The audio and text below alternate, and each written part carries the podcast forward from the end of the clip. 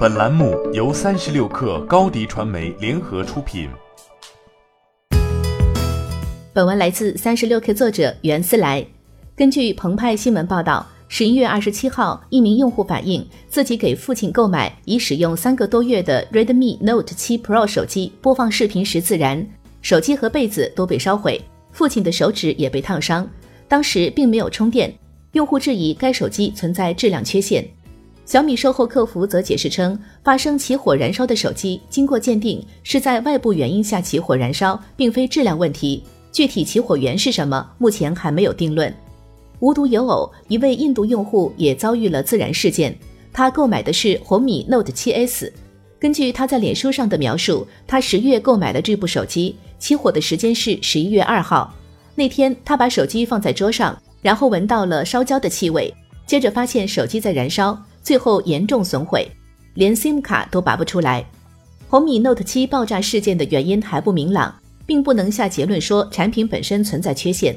但这件事容易触碰到用户敏感的神经，毕竟曾经三星就因为爆炸门事件引起了轩然大波。二零一六年，三星 Note 七在全球引发了三十多起爆炸和起火事故，官方声明自然是由于电池问题导致的，这导致三星面临了巨大的危机，暂停了 Note 七的生产，并且召回了两百多万台手机。三星移动业务总裁高东真鞠躬道歉。电池门可以说直接导致了三星在中国的溃败，用户心理恐慌，加上对手乘胜追击，三星在中国份额迅速萎缩，五年中从近百分之二十降到了百分之零点八，最后在国内成为了一个没什么存在感的品牌，直到现在也没有在国内恢复元气。红米 Note 七系列自燃，现在只有两个案例爆出，还不具备普遍性，更不需要恐慌。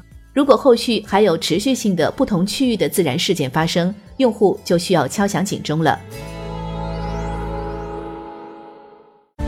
欢迎添加小小客微信 xs 三六 kr 加入克星学院，每周一封独家商业内参，终身学习社群，和大咖聊风口谈创业，和上万客友交流学习。